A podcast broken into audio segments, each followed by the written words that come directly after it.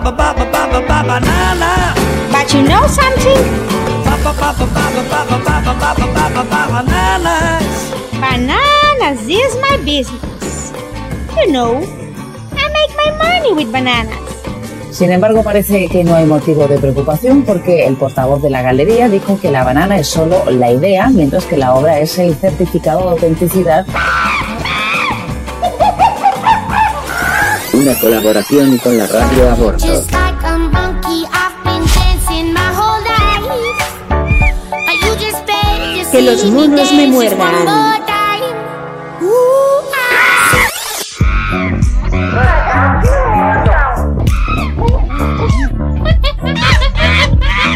E agora vamos dar as boas-vindas às rainhas desta macacada: Mónica Calo e Silvia Raposo. Obrigada, Cida, obrigada. Bem-vindos a mais um Macacos Me Mordam. Bienvenidos a Que los monos me muerdan, el programa sobre el origen no de especies, pero del arte. Emisión por radio a bordo desde Madrid al mundo. Una colaboración con las producciones Dona Moya y las galerías São Rafael. Um, um local onde nós vamos escrutinar de creme de la creme dos artistas contemporâneos. É verdade. É verdade, e nós hoje temos um, um convidado eh, especialíssimo, não é verdade, Mónica? É verdade, ainda para mais é uma categoria nova, nunca falámos eh, sobre esta categoría, mas só para traduzir, hoy eh, tenemos un invitado muy especial, que es un artista de arte digital, pero vamos a hablar en portugués porque nuestro invitado es un artista portugués, entonces hace todo el sentido hablarnos en portugués. Só para deixar a informação que a entrevista vai correr em português, porque o Exatamente. nosso convidado É, é um artista novo nas Exatamente. galerias e que nós temos todo o gosto de apresentar pela primeira vez aqui no nosso. Falas de quem? Macacos de Morda, falamos de quem? Hum? Ricardo Gomes. Gomes! Uhul! Bem-vindo, Ricardo. Obrigado. Caralho, íamos começar aqui pelo início, não é? Eh, portanto, nós sabemos que desde cedo eh, houve um interesse da tua parte pela, pela área artística. Queremos come- perceber mais ou menos como é que começou esse interesse. Se tu já tinhas família ligada às artes, não? Foi algo que surgiu apenas Não. espontaneamente? Não, pelo menos da que eu conheço, não, não havia, não havia nada. Depois, hum, foi como falei um bocadinho convosco. Eu participei muito novo, em jovem, naqueles ateliês que havia na escola, aquele, aqueles, aquelas atividades que havia extracurriculares, e, e meti-me numa de, de artes, e, e entre outras. Na altura, foi um bocadinho o desenvolvimento da arte de hum, pintura a óleo, portanto, Uhum. coisa que eu fiz um quadro, mas aquilo nunca me cativou o suficiente.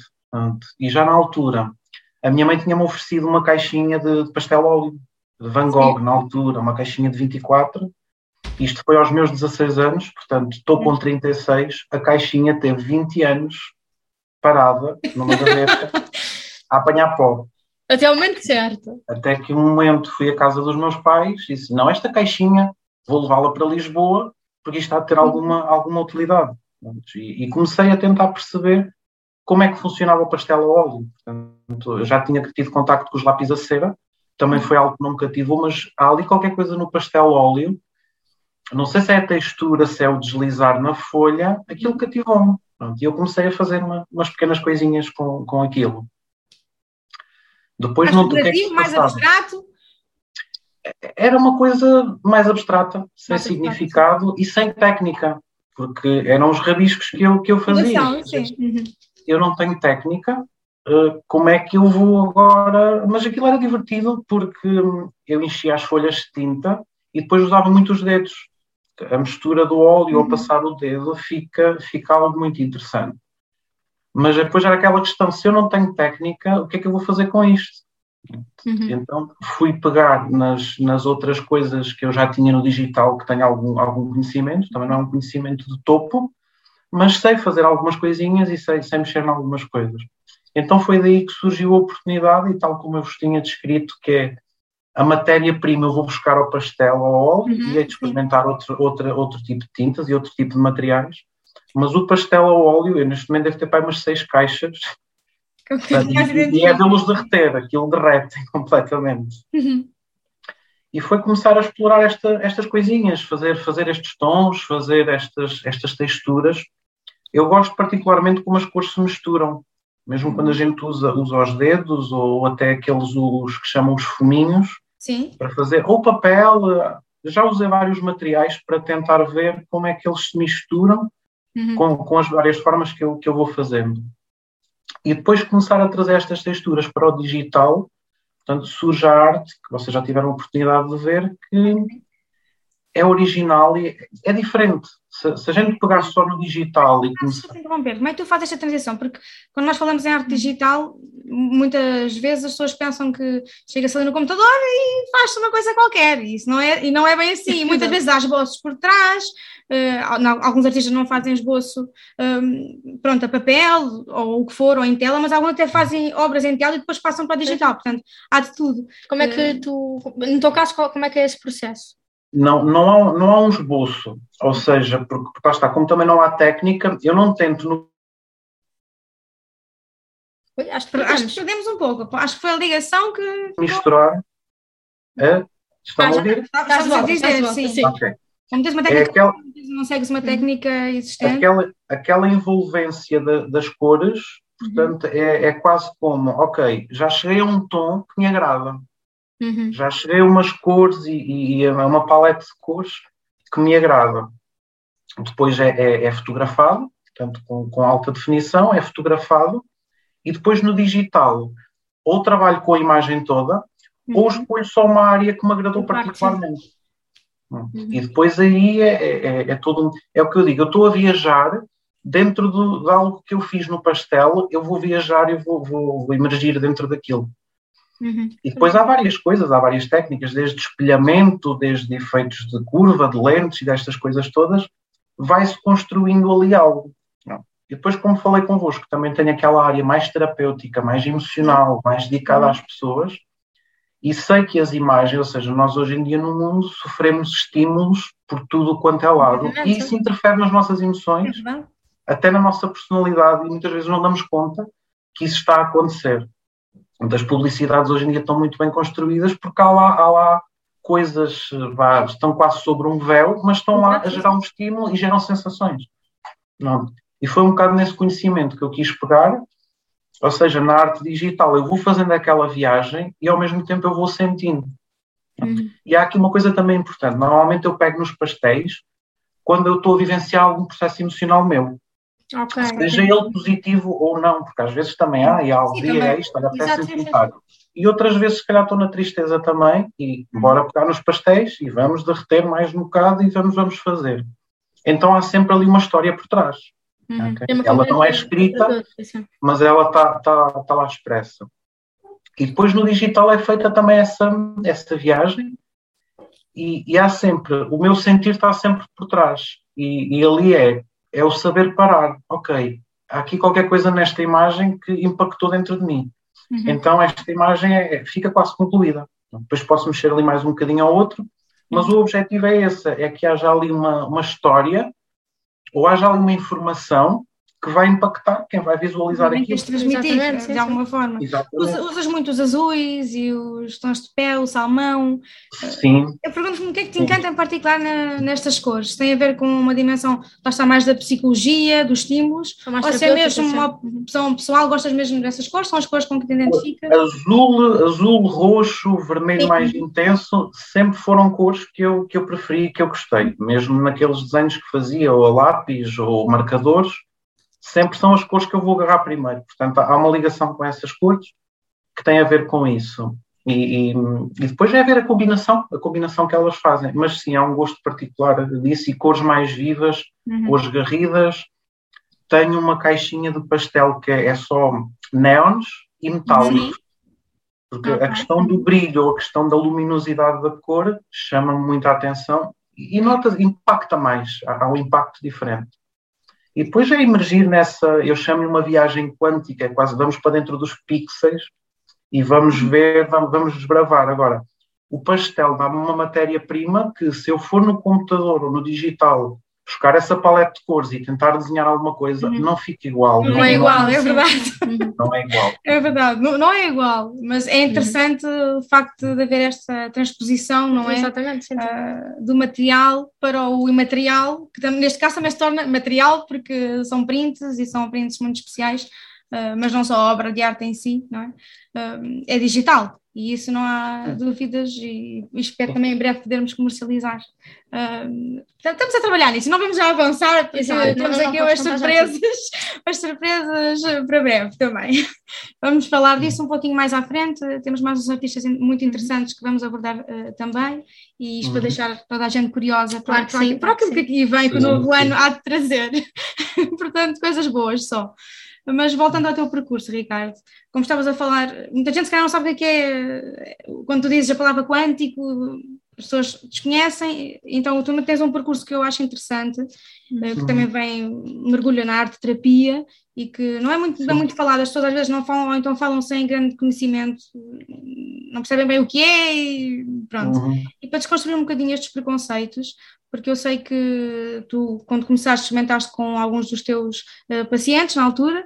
Uh, Sim. E eu gostaria de perceber qual, quais foram os resultados uh, na altura e, se calhar explicares um pouquinho mais o que é, que é a artoterapia, não é? Se calhar para quem, está, para quem ainda não, não tem conhecimento. Não está tão conectado e, e, também às vezes procura, não é? Uma terapia alternativa e não sabe bem onde encontrar, não é? A arte-terapia ela tem várias vertentes e pode ser feita de muitas formas. Uh, e eu, quando tive mais, mais a fundo, se calhar falando um bocadinho antes do caos que está agora e da pandemia e tudo o que isso acartou, um bocadinho antes eu trabalhava com grupos de pessoas e também trabalhava com crianças, uhum. grupos de crianças. E, e, para uma criança é mais fácil interagir com ela, com materiais, ou com uhum. pintura, ou com a arte, do que propriamente ter uma conversa para tentar extrair a parte emocional da criança. Exato. Uhum. Então havia, e, e, era muito fácil, com, com arte, com objetos, com pintura, por mais que a criança se queira fechar e tenha os seus motivos para isso, através da arte, a criança pensa que está a brincar. Então, facilmente nos passa a informação necessária para a gente tentar ajudar o máximo possível aquela situação. Então foi um bocadinho por aí. Eu comecei a ver que havia ali um potencial na arte tanto para extrair informação como para introduzir informação, para dar um estímulo, para, para a pessoa se motivar. Havia crianças tristes, havia crianças deprimidas, hoje em dia eles também passam por uma série de coisas, porque estão, sim, estão inseridos neste caos, direto ou indiretamente, seja porque os pais também estão a passar e, e é canal direto para eles, porque vivem nesse ambiente, seja por outros fatores externos ou que eles também vivam no mundo deles mais, mais pequenino. Então eu comecei a explorar um bocadinho mais isso comecei a fazer alguns trabalhos não tão artísticos em termos de impacto visual, Sim. mas mais adaptados às necessidades do, dos pequeninos. Às vezes eram coisas muito simples e às vezes dois ou três marcadores era o suficiente para a gente fazer isso. Ou até numa folha a gente fazer um mapa, definir o que é que aquele mapa tem e depois ver onde é que a criança vai interagir naquele mapa. É uhum. É quase como se fosse um jogo, é, é uma brincadeira, aquilo é uma brincadeira de crianças, que depois tem um potencial enorme para se fazer um trabalho bom ali uhum. naquele sentido. Então aí começou a despertar já, já, já muitas coisas. E depois comecei a fazer também trabalhos para adultos. Uhum. Portanto, essas imagens que vocês virem, as que estão disponíveis na. Ou, ou, não, vou, não vou dizer essas imagens, porque essas foram, foram específicas para. Foi, foi com o propósito de, de ser para a galeria, mas desse estilo, desse género, uhum. mas de uma forma dinâmica, ou seja, elas mexem. Portanto, é aquele estilo mas há ali um movimento de linhas sim, e de cores, mantendo sempre o mesmo padrão e o mesmo estilo. E eu comecei a perceber que isso poderia ter potencial para gerar estímulo noutra pessoa. Okay? Porque a, a psicologia explica um bocadinho isso. Nós tentamos dar significado às coisas que estamos a ver, mas nós já temos dentro de nós uma base de dados, está um bocado mais no inconsciente do que no consciente, mas temos uma base de dados que nos põe rótulos nas coisas todas. É porque já há um, pré-significado. E quando nós damos qualquer estímulo, seja ele qual for, vai haver qualquer coisa no nosso cérebro, vai haver os neurotransmissores vão começar a gerar substâncias. E muitas delas geram bem-estar, geram saúde, geram uma série de coisas. Portanto, há muitos, há enormes, há, há montes de neurotransmissores. E a arte tem um impacto sobre isso, portanto, aquele estímulo começa logo qualquer coisa a mudar dentro, dentro da cabeça. Então eu comecei a, a mandar isso para fora e, e, algumas pessoas que eu tinha amigas e conhecidas que estavam a passar por alguns processos e que devido ao confinamento também não podia haver uma interação pessoal, então tive que arranjar aqui uma, uma outra variante. Portanto, porque aquilo que eu fazia em termos terapêuticos em termos online não dá muito, porque há técnicas, Pois, é manipulações, há, há uma série de coisas, não dava. E eu comecei a pensar, o que é que eu vou aqui arranjar para impactar a vida destas pessoas ou para as tentar ajudar de alguma forma. Então comecei a falar com algumas pessoas, as pessoas descreviam, é como se fizessem um pedido, ok? De, querem qualquer coisa na vida, seja gerar mais alegria, seja isto, seja aquilo, seja o outro, e era esse foco que eu levava e fazia um trabalho da pintura. E sempre começava com a pintura do pastel na folha. ok? E depois daí, outra vez a mesma extração, e ia, era um movimento dinâmico, tem uma música por trás também, tem, tem, tinha ali, é um conjunto de características que aquele trabalho tinha. E o feedback que eu comecei a receber era bom. Portanto, a pessoa usava aquilo um bocadinho para, para meditar ou para ter o seu tempo a visualizar aquele estímulo. E ficava ali algum tempo. Eu até definia um tempo para a pessoa fazer diariamente, todos os dias, para também tentarmos perceber onde é que aquele estímulo podia levar a pessoa, ou, ou até que ponto é Sim, que a podia sim, sim. tirar de onde estava e levá-la para um sítio melhor. E comecei a receber alguns feedbacks interessantes. Eu, houve um que me tocou muito e, e até hoje, e, e foi uma senhora também dedicada às terapias, portanto, ela tem nat- naturopatia, e foi muito engraçado, porque ela não, aparentemente não tinha problema nenhum, não tinha situação nenhuma, mas gostou das imagens que eu estava a, a publicar e perguntou se eu não podia fazer um trabalho daqueles para ela, porque ela queria, tinha essa curiosidade. Eu fiz o trabalho, peguei nos pastéis, fiz as coisinhas, o processo todo normal, fiz um trabalho dinâmico e enviei para ela com todo o gosto e a coisa lá, lá foi. Dois dias depois, a senhora queria-me ligar, estava muito eufórica e olha, quer dizer que já, já fiz algum disparate? Vou, vou emigrar. Já fiz alguma coisa. Ela queria-me agradecer porque tinha certas situações na vida dela, tinha, tinha um negócio e queria fazer um lançamento de uns produtos e uma série de coisas. Estava tudo emperrado, desde de finanças, das imagens, disto, aquilo e do outro. Eu não digo que a minha arte fosse mover aquilo tudo, mas a minha arte transmitir qualquer coisa, o próprio campo dela e a personalidade dela deu um boom, aquilo desbloqueou de um dia para o outro. E ela queria me ligar a fazer esse agradecimento. Mas ela deixou esse testemunho na- nas redes sociais eh, do impacto que teve para, para a vida dela. E eu aí comecei a ver, ok, então agora já estou a fazer isto e, e agora quero fazer mais. Ou seja, que a arte possa impactar mais pessoas e, e onde quer que esteja que possa ter, possa ter esse impacto. E os feedbacks que fui recebendo eram todos muito positivos. Ou pelo menos grande parte das pessoas se sentiam mais calma. Até pode ser pelo simples facto de ficarem aquele momento com elas a fazer Uhum. aquela observação. Até podia ser só isso. Mas eu acho que há ali mais qualquer coisinha nas cores e no movimento que gera qualquer coisa dentro de nós que, que faz elevar qualquer coisa que nos deixa mais alegres ou mais, ou mais bem, bem dispostos. Então comecei a fazer estes trabalhos também assim, e, e em quadros. Eu podia haver quadros disto, podia haver quadros, ou, ou ele pode estar disponível para vários formatos. Comecei por fazer alguma roupa também para mim, ou mandar estampar Uhum. os desenhos com alguns trabalhos e eu próprio me sentia diferente. Porque há um estímulo, quer queiramos, quer não, Sim, sim, claro sim. Há um estímulo. Assim como a gente vê no, mercado, há coisas que vendem porque têm um certo estímulo e eu comecei a fazer essas experiências eh, também, também a mim. E até gostava porque eh, estes padrões que eu faço, pelo menos na minha cabeça, eu não tenho essa formação da área têxtil nem da área de moda. Sim, exato, sim. Acho que são padrões super interessantes para estarem presentes num vestido, em roupas, É verdade, sim. coisas interessantes. Anda aqui a magicar, vamos ver qual é que é a porta que se abre ou qual é que é o, o destino que esta arte, que esta arte vai ter e, e vai estar sempre a evoluir. Portanto, é, é uma parte de mim, apesar de eu fazer certas coisas ou várias coisas, esta já vai comigo porque, porque também marcou muito a minha vida. Porque quando veio o confinamento destas coisas todas, toda a gente ficou afetada Exatamente, sim, claro, claro. outra, e isto trouxe uma motivação para fazer outra coisa.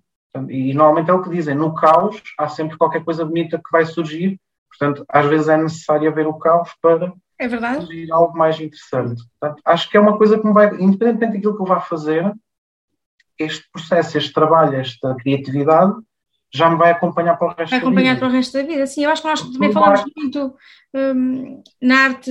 Obviamente, toda a arte é, é- é- é terapêutica, ou pode ser terapêutica, tem esta dimensão de terapia. mas nem toda a arte, ou nem todos os artistas uh, pensam nisto quando estão a criar. Dessa forma, sim. Uh, portanto, e o facto de tu pensares quando estás a criar uh, é relativamente especial mesmo. E para quem comprar uma obra do Ricardo, já estou a fazer propaganda, tenho a certeza faz parte, que... Faz parte. Faz parte, exatamente, mas tenho a certeza que não se irá arrepender e que vai conseguir compartilhar com ele esta sensação de bem-estar que, que, ele pretende transmitir, não é? Porque as tuas obras. Cada, um tem, cada, cada uma das três obras ela tem uma história, né? mas é uma história que, se for eu a contá-la, é uma coisa, aos olhos de outra pessoa vai ser é outra. outra exatamente. Uhum. É quase daqueles livros que têm mil e uma histórias e os olhos que a virem vão ver uma coisa diferente. A interpretação é sempre diferente. E, e se virem hoje é uma coisa, amanhã é outra, portanto é, é, é tem, tem profundidade. Eu sinto que há ali uma profundidade que, que vai levar, assim como todos os artistas, como, como a Mónica estava, estavas a dizer. Muitas das vezes eles fazem isto de forma inconsciente, mas está lá, está lá Exatamente, sim, é verdade. Está lá essa substância e, e acho que o impacto que a arte tem tem muito a ver com a informação que se consegue lá pôr. E a gente vê grandes artistas, e às vezes eu que não sou propriamente um expert em arte, há obras de arte muito simples, ou que têm um rabisco, tem um traço, tem um pontinho, mas tem uma quantidade de informação brutal lá dentro. É brutal. Exatamente, são códigos. Isso é que tem o, o protagonismo que têm, que tem o reconhecimento que têm, e muitos tornam-se eternos, muitos já não estão cá e as obras ainda hoje estão vivas e estão a andar por aí em movimento. E às vezes as pessoas vão pensar, mas como é que isto deu morte de arte? Sim, mas de facto tem umas, aquelas características uh, específicas. Vamos uh, focar numa obra específica que eu acho uh, que gostaria de abordar, precisamente porque o título me remeteu aqui para que é a Anima, Anima Spike, só para não dizer mal, tenho, prefiro ler, que é para não. eu, eu, eu costumo dizer que eu, eu, falo todas as línguas, só falar bem é que. Pronto. mas é, dou um jeitinho em todas, pronto, vai-se vai de um jeito. Porque eu sei que na psicologia analítica do hum, Carl Jung esta teoria não é de que. Aliás, isto não é, não é só nesta teoria, se formos já bem entrado até na Bíblia, diz que todos temos um feminino e um masculino uh, dentro de nós. Uh, e eu não sei se este Anima Spike é o teu lado feminino de alguma forma uh, ou não. Ser, sim, sim, sim. Foi um nome intuitivo, uhum. não foi uma coisa que eu tivesse a pensar, uhum. foi do género, ok, eu vou ter que dar à obra. Exato, Ela sim. para mim já tem uma história, mas falta batizá-la. então fiquei um bocadinho com ela. E é engraçado, porque de, de todas, eh, eu tenho, tenho as três obras em ponto mais pequenino, até queria ver o impacto delas uhum. físico. E a Anima Spikes é a que está num quadro, que eu também fiz artesanal, pintei e está lá. Portanto, é, é, é a que me chama também mais. Há ali qualquer coisa que, que, que, me chama.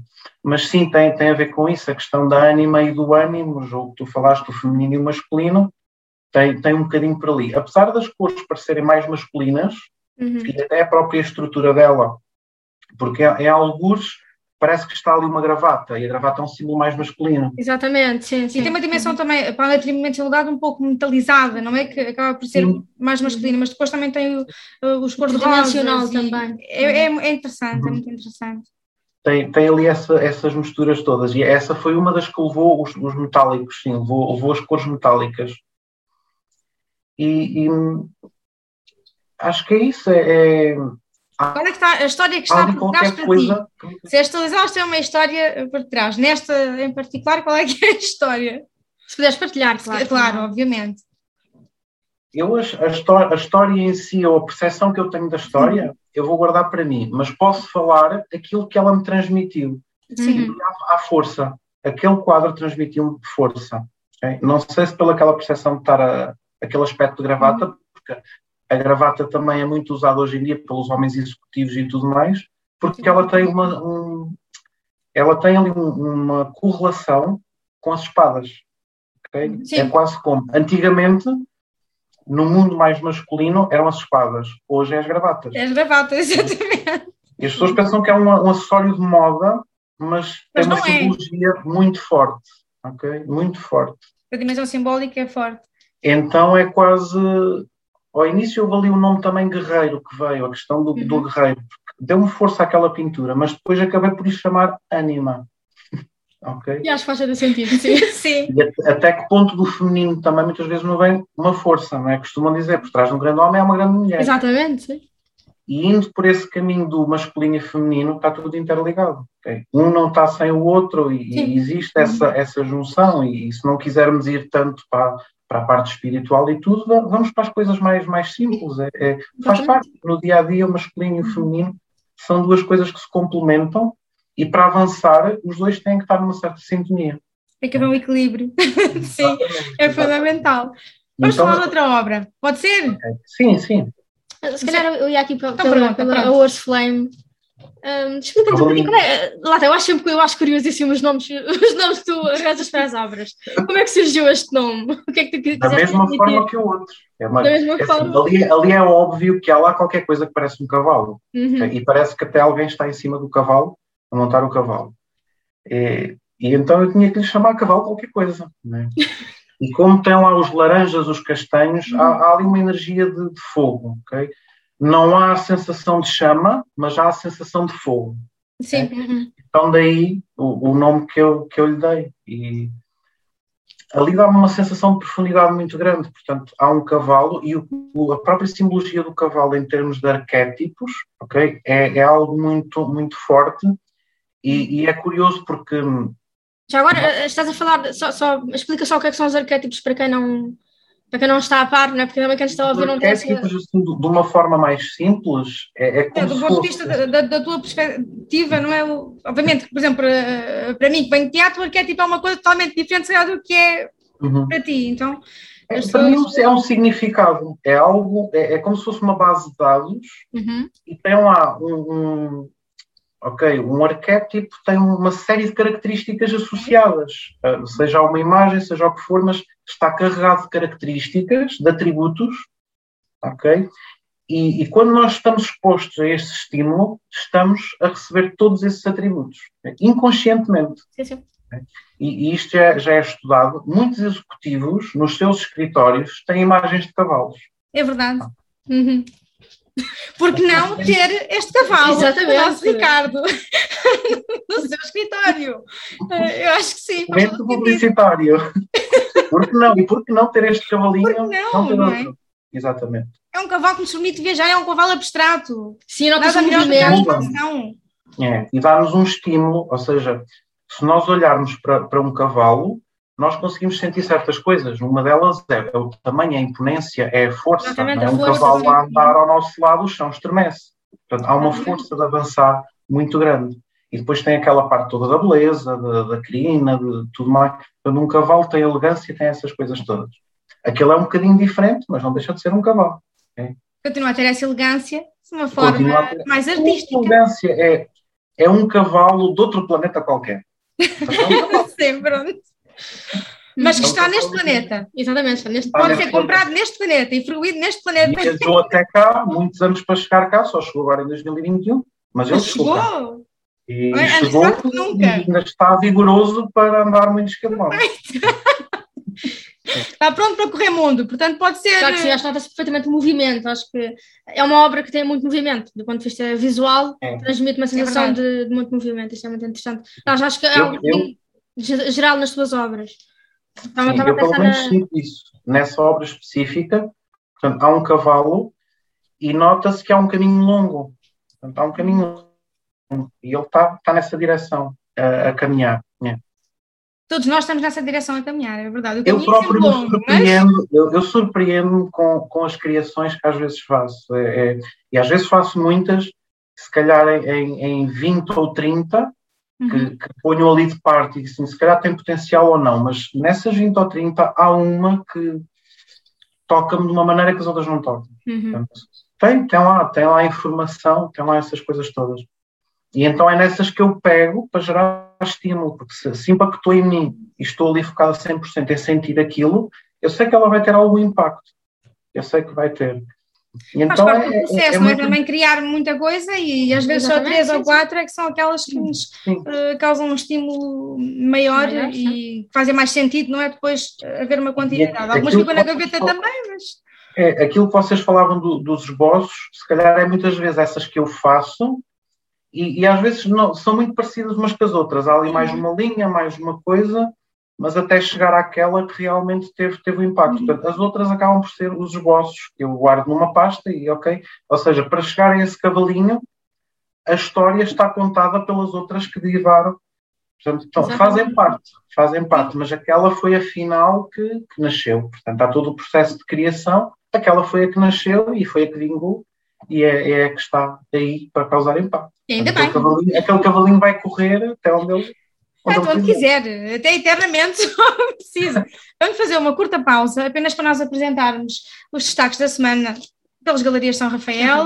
A preservação das obras de arte na luta por uma vida expositiva. Venha à rúbrica.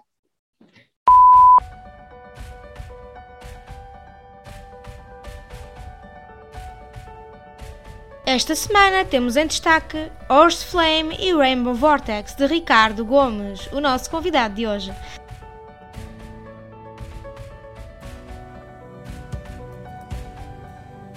Bem como Moonlight Sonata de Yves Badi.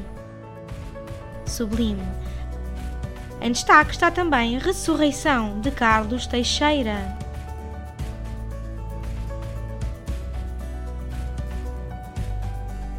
Sem título 11 de José António Faraco Maravilhoso e ainda Veneziano de Fabiane Caro Romano.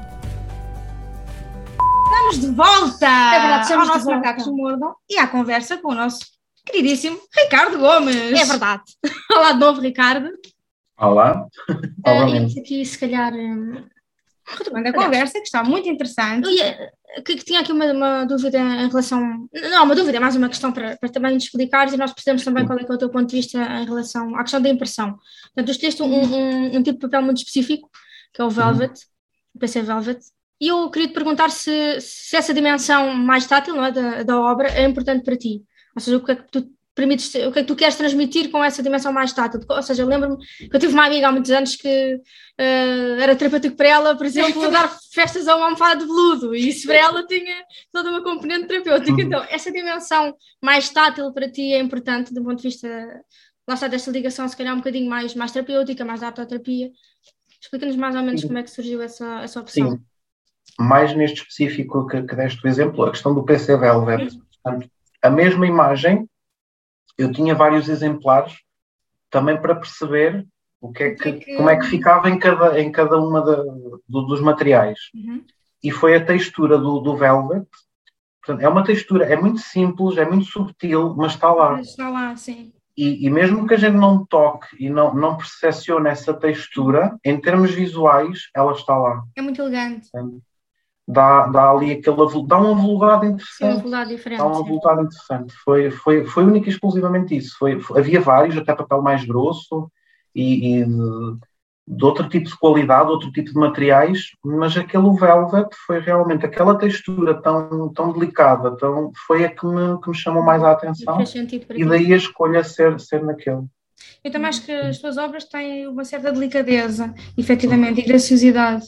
E, hum, e às vezes na arte digital nem sempre se encontra isto. Há algumas obras de arte que sim, mas depois também há a opção do artista, não é? Qual é que é a sua linha estética, linha e o estética, que é que aprecia, não é? Ah, artistas são um bocadinho mais rough, como se dizer, outros são mais ah, delicados. E acho que nota-se que tens uma sensibilidade muito particular ah, na tua relação com o fruidor, que embora não, não saibas ainda qual é o fruidor, não é? Mas seja quem for, nota-se essa sensibilidade e que as obras transmitem e que lá está também a, a impressão potencia e por isso a escolha também de- desta impressão em particular. Sim. Só esta parte. Olha, só estava- agora tu falaste nisso, estava a lembrar do, do Rainbow Vor- Vortex, que é outra obra também de- do Ricardo. Portanto, lá está, tem essa dimensão, se calhar aquela, dimensão mais, um pouco mais agressiva, no sentido, claro, de meter se calhar para, para, para, se calhar Sim, para bocado- atmosféricos um bocadinho mais, negro, mais mais agressivos, coisas mas depois, do ponto de vista das cores, tem uma suavidade incrível, ou seja, parece que são quase, de, de algum modo, há uma relação um bocadinho, um bocadinho dicotómica. Isso é, isso é interessante. É, é positivo. Normalmente estamos habituados, não é que seja mais negativo, quando se imagina, lá está é sempre os buracos negros, os furacões, mas ali não, é positivo.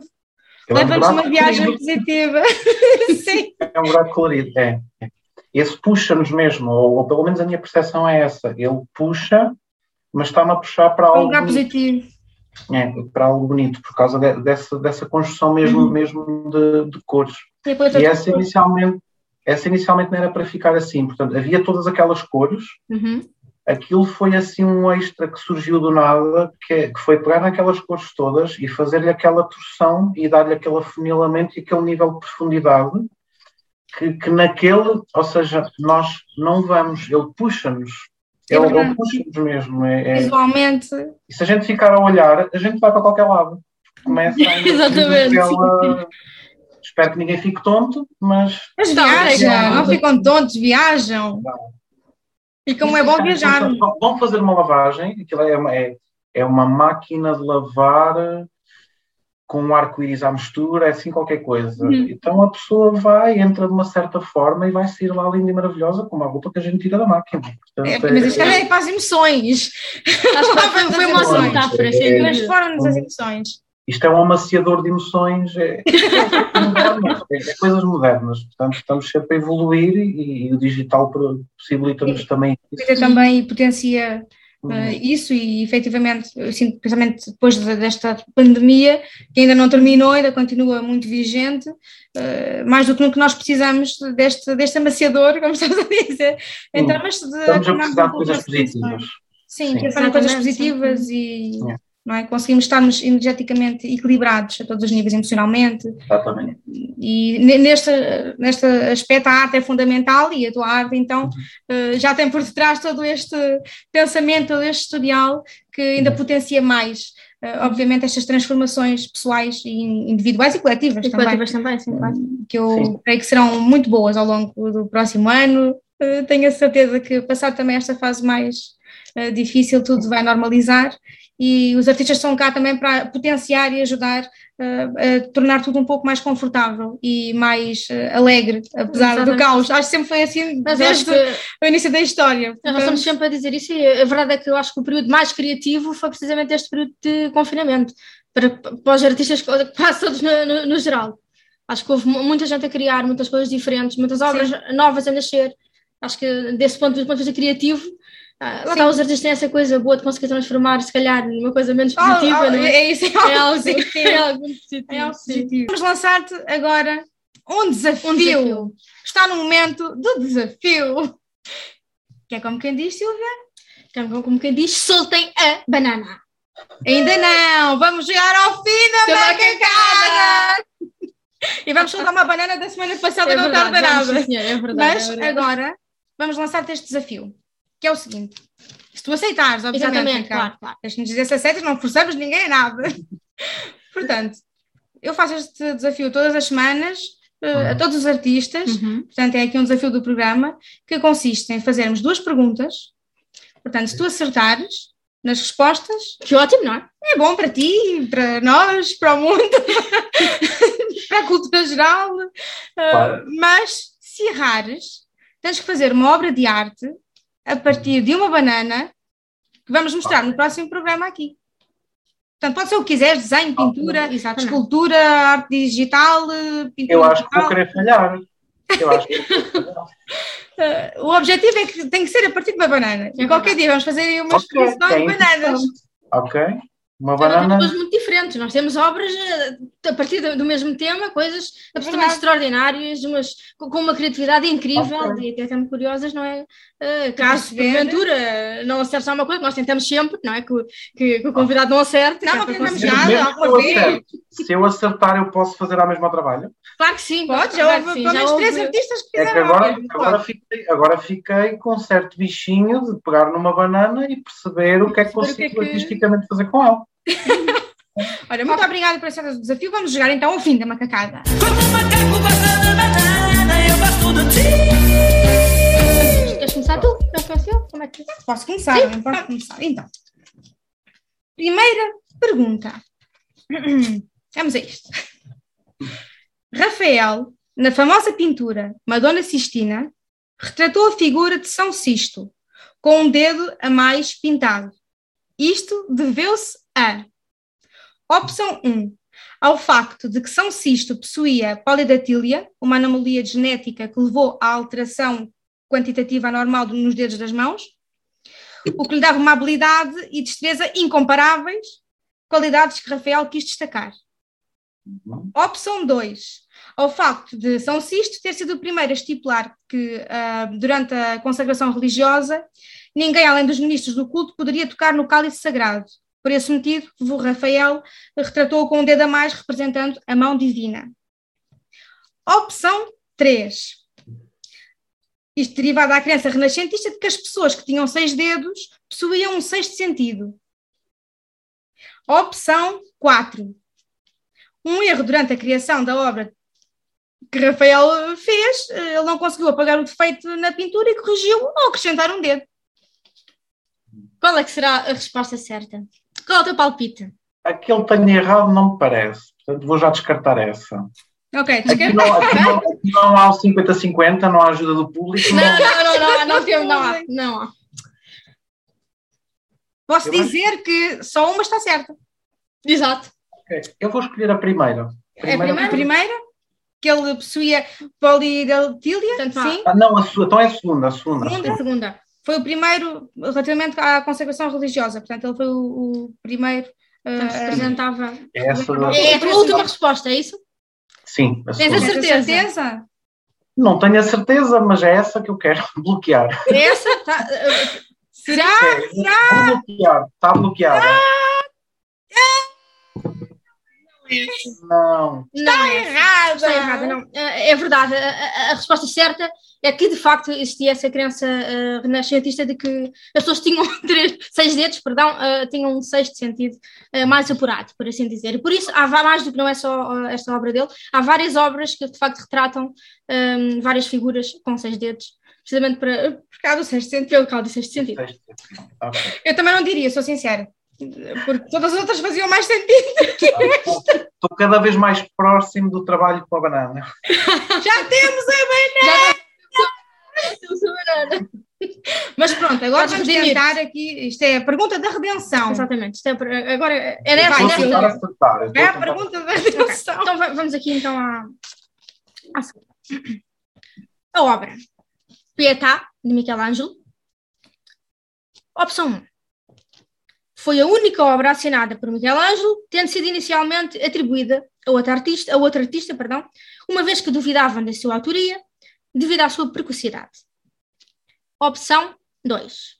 Foi uma das obras atri- atribuídas a Michelangelo, nunca tendo sido assinada, uma vez que o artista nunca assinava os seus trabalhos, porque parecia um gesto arrogante e pretencioso, e todos os reconheciam as suas obras apenas ao vê-las. Opção 3. Foi esculpida num bloco de mármore de uma pedreira de Carrara, que o próprio artista transportou por ser extraordinariamente exigente com a matéria-prima. O artista levou 12 meses para escolher a peça que mais lhe agradava e transportá-la para Roma. Ou então, a opção 4.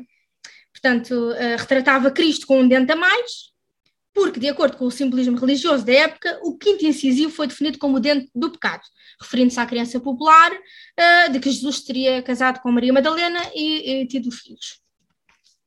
Esta é difícil. Difícil, difícil. Eu posso repetir se, se quiser. Eu acho que a que me fez mais sentido foi a última opção. A última opção? Portanto, que ter- eh, seria, o- portanto, retrataria o dente do pecado eh, devido a essa crença popular. Ah, ok. Sim, É a tua última, a tua última resposta. Será? é essa que eu vou bloquear. Será? Não será? Será? Não será? Não será! Não é. Não é, não é, é verdade, não é. Mas não, está totalmente É verdade. A resposta, a resposta correta, eh, sim, está- nós, nós vamos passar por todas porque acho que estas merecem. Sim, merecem uma merecem, estas explicação, merecem uma um pouquinho explicação mais- para quem está aqui a ouvir. Portanto, a resposta correta era a primeira. Portanto, ele foi a única obra assinada pelo artista. Eh, ele não assinava nenhuma obra, nenhuma obra porque achava que era algo arrogante e pretencioso, mas eh, como essa, esta obra foi atribuída na altura a um, a um outro artista, ele, num, num- basicamente num ataque de raiva, escondeu-se à noite na igreja e assinou a obra às contidas. É a única obra assinada pelo, Michelangelo. Só dizer, só dizer que, hum, portanto, esta terceira opção de que ele tinha eh, esculpido, portanto, a obra num bloco de mármore, que ele próprio foi buscar à pedreira, eh, é verdade, mas eh, ele levou nove meses a, a a fazê-lo, a escolher, portanto, o, o bloco certo e não doze. E, Foi menos tempo, mesmo assim foi, foi, mesmo tempo. assim ainda foi, ainda foi algum tempo. Ele era de facto minucioso eh, e, bastante. eh, E, e percebe-se porquê, Claro calma, percebe-se porquê. Claro que sim. Claro.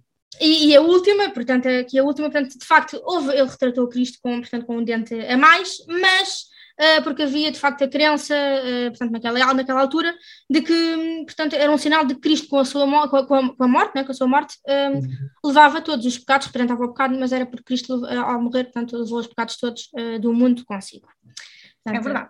Há sempre aqui sempre uma coisa de ter verdade ah, em todas as Há em sempre uma verdade, há sempre uma mas verdade. é, são meias verdades, mas verdade, verdade é só uma. E agora sim, podemos dizer soltem a banana. Vamos revelar-vos a banana do desafio da semana passada pelo nosso Faraco. E cá está ela. Muito obrigada, Faraco. Olha, já muito temos a obrigada, banana, o mais importante, há que dizer. Portanto, temos este desafio, na próxima semana vamos mostrar É verdade, Uma estou, obra, estou a curiosa. Já vai aparecer aqui uma, uma banana sistémica, uma coisa assim. Qual é, qual é o meu prazo? Qual é o meu prazo? É uma semana Não, uma semana, uma sim, semana, é para uma programa. semana. Esse é o desafio, é pretende ser numa semana. Não, não é fácil, não é fácil. A nossa Leonor, coitada, as obras dela demoram tanto tempo a ser feitas, porque também são geniais, obviamente, e, e ela é muito minuciosa. E fez-nos um presépio com bananas que eu achei super original. É verdade. Portanto, a criatividade eh, vai, vai Portanto, vale limites, tudo, é? vale tudo menos arrancar olhos. Tem que ter a banana, é o elemento fundamental, Exatamente. e a partir daí a criatividade. Exatamente, cada um Uhum. Ok. flui. Pode ser criativa à vontade. Muito obrigada, Obrigada. por eh, este Obrigado a momento. vocês também. Foi muito interessante para nós, certamente foi muito interessante para quem nos está a ouvir e a ver, eh, não só porque ficaram a conhecer-te, que ainda não te conheciam, e muito a mais há para descobrir na Claro que sim, claro que sim, podem ver, já agora para passar a publicidade, www.galeriasalrafael.com, onde podem descobrir as obras fabulosas do Ricardo. Hum? Vão ver, vão Não ver. hesitem, É verdade. E voltamos, portanto, na- no próximo programa, também com outros convidados eh, especialíssimos. sempre especiais, sempre o melhor. Claro de creme de la creme dos artistas contemporáneos. Voltamos la próxima semana. Solo decir que volvemos la próxima semana con otro invitado muy especial. Besos. Obrigada, Ricardo. Beijinhos até para a semana. Obrigado. Até para a semana.